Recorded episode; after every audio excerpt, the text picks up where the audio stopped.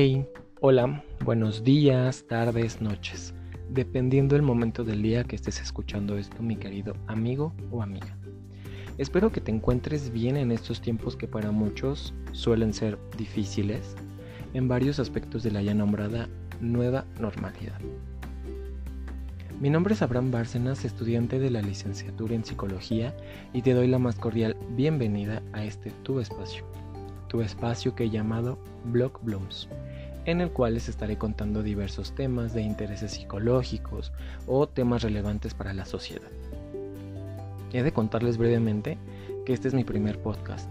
Quisiera comprometerme a decirles que es el primero de varios, pero pues ya iremos viendo cómo fluye esta nueva etapa. Y les digo que de varios porque me gustaría utilizar este medio a mi favor. Esto para poder llevar información a otras personas, ya sea de la institución donde me estoy formando académicamente, que es el TUE, Tecnológico Universitario de Catepec, o incluso a gente externa que quisiera saber un poco más sobre las ondas de la psicología o temas importantes que, se, que pueden surgir en la vida diaria o qué sé yo. Pero bueno, en esta ocasión el primer tema del cual les hablaré es el cómo es que aprendemos pero respondiendo esta pregunta por medio del conexionismo o desde el conexionismo. Pero para que esto eh, pueda surgir muy bien, me es importante primero decirles o bien contarles como tal qué es el conexionismo. Empezamos por nombrar quién fue el autor de dicha teoría. Y este fue Edward Lee Thorndike. Ya sé, el apellido es un poco complicado, e incluso para mí. Pero bueno, él era un psicólogo estadounidense que derivó sus investigaciones al dominio del aprendizaje, a la medida de la inteligencia y a la psicología social. Este autor estaba interesado en la educación así como en el aprendizaje y ciertos puntos y en cierto punto, perdón, la inteligencia. Es importante recalcar que esta teoría también se conoce como aprendizaje de ensayo y error. Estas palabras serán clave primordial en este primer tema que estaremos tocando, ya que esto consiste en establecer una conexión instrumental definitiva entre la conducta apropiada y una recompensa a la cual puede conducir dicha conducta.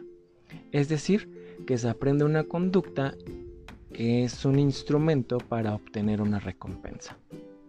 Uno de sus experimentos fue la famosísima caja problema, que con este pudo medir la inteligencia, ¿con qué creen? Con un gato. Pero, eh, pues ya si ustedes desean saber sobre todo este experimento, lo pueden googlear. O bien en YouTube hay videos fáciles de digerir en donde les cuentan prácticamente de qué trata este experimento. Aquí el punto al que quiero llegar es el que sostenía que los animales no razonaban ni avanzaban en la resolución de problemas si no aprenden de manera pues más o menos mecánica partiendo de un método de ensayo y error. Edward hizo varias aportaciones a la psicología como a la sociedad, dejando en claro todo este legado de teorías y de cómo las vivimos prácticamente en la vida cotidiana, aunque no son nombradas tal cual. Pero si nos ponemos a analizar, siempre están presentes de una u otra manera. Así que donde entra todo, esto que quiero mencionarles es el cómo es que aprendemos. Uno de los ejemplos que yo les puedo mencionar que pueden surgir puede ser también en la vida cotidiana o no tan cotidiano, pero que al, al menos pues una vez en la vida lo hemos vivido. Porque por ejemplo, ¿quién nos ha adentrado al mundo del gimnasio? Muchos, me incluyo también, en cuando nos, presentábamos en un gimnasio y pues no sabíamos bien el cómo utilizar los aparatos que habían en él. ¿Qué hacíamos? Nos acercábamos a una persona calificada o a un entrenador que nos dijera cómo es que se manejaba dicho aparato. A la par, pues te ponía tu rutina, dependiendo cada quien el objetivo que quería, ¿no? Unos para ponerse eh, marcados o para bajar de peso o simplemente para hacer un tipo de cardio. El tema aquí es, no entramos sabiendo el cómo se utilizan ciertos aparatos, por lo que ese instructor o la persona encargada de enseñarte pues te va a decir cómo puedes utilizarlo para que no te pues lesiones de una forma o que pues veas prácticamente los resultados que tú quieres obtener al hacer ese ejercicio. Las primeras veces sí te va a costar trabajo porque como te digo, no estás familiarizado con esos ejercicios y aparatos en los cuales te van a poner tu rutina. Tal vez no te puedas acordar de toda la rutina, pero pues estarás preguntando. Cuando lo haces, el coach te estará, te pues, estará diciendo, ¿no? Lo haces bien, lo haces mal, te estará corrigiendo. Pero como tú ves, pues de una forma mm, que te va a afectar, y te digo afectar porque te puedes lastimar. Si tú haces mal el ejercicio, provocas una lesión. Si está bien que diga, ¿no? Que si no duele, no sirve. Pero aquí también el dolor aplica en que estés haciendo mal tu ejercicio. Entonces el coach te estará viendo que lo haces mal, te va a corregir. Haces tu ejercicio, tal vez lo puedas hacer mal o más o menos, pero él te va a decir está bien o mal y hay que modificarlo. Tú vas a estar así constantemente en cómo vaya transcurriendo los días que vayas y verás que lo estás haciendo bien o mal dependiendo exactamente lo que te diga el instructor. Ya sea estarás ensayando, cometiendo el error, luego otra vez ensayando, cometiendo un error. Tal vez es porque no estás familiarizado y es lo más probable, pero él te estará mencionando cuándo lo haces bien y cuándo no. Conforme va pasando, tú ves ahí el resultado, en cómo vas ensayando para ser mejor y agarrarle la onda a todo esto y pues tú empiezas a ver prácticamente resultados. Una respuesta que estarás tú teniendo como una satisfacción a ti mismo y cómo será la recompensa de que estés haciendo estos eh, intentos para poder hacer tu ejercicio bien es cuando empieces a notar los cambios en tu cuerpo, en tu autoestima puede ser también, entre otras cositas ahí.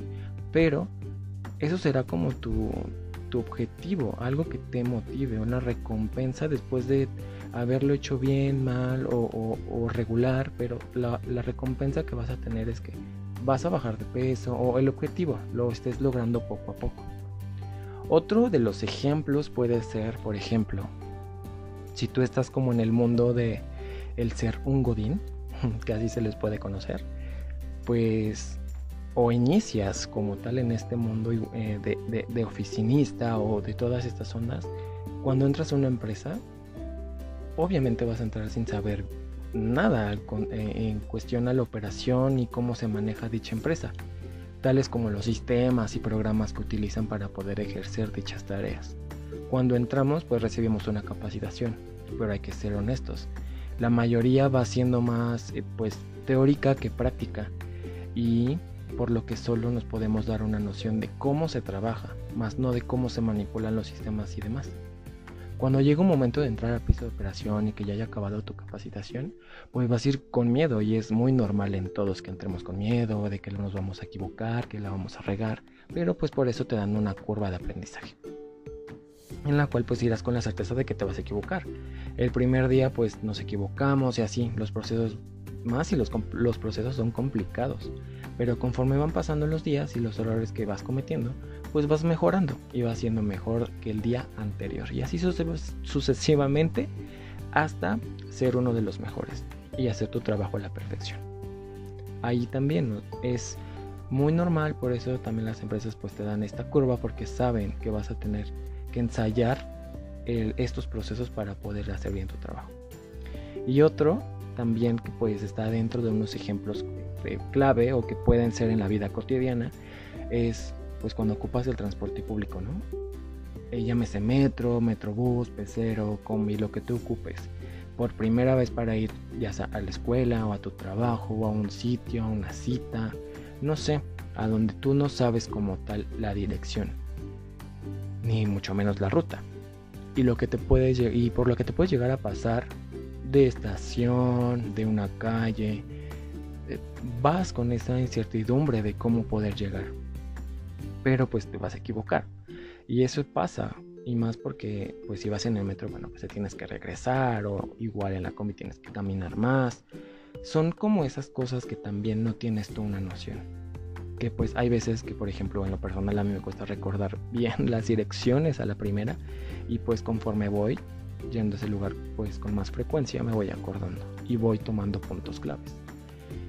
Eh, aquí, bueno, pues para lograr saber esa ruta, pues tenemos que equivocarnos igual. Ensayar en ir si es muy constante la visita a ese lugar.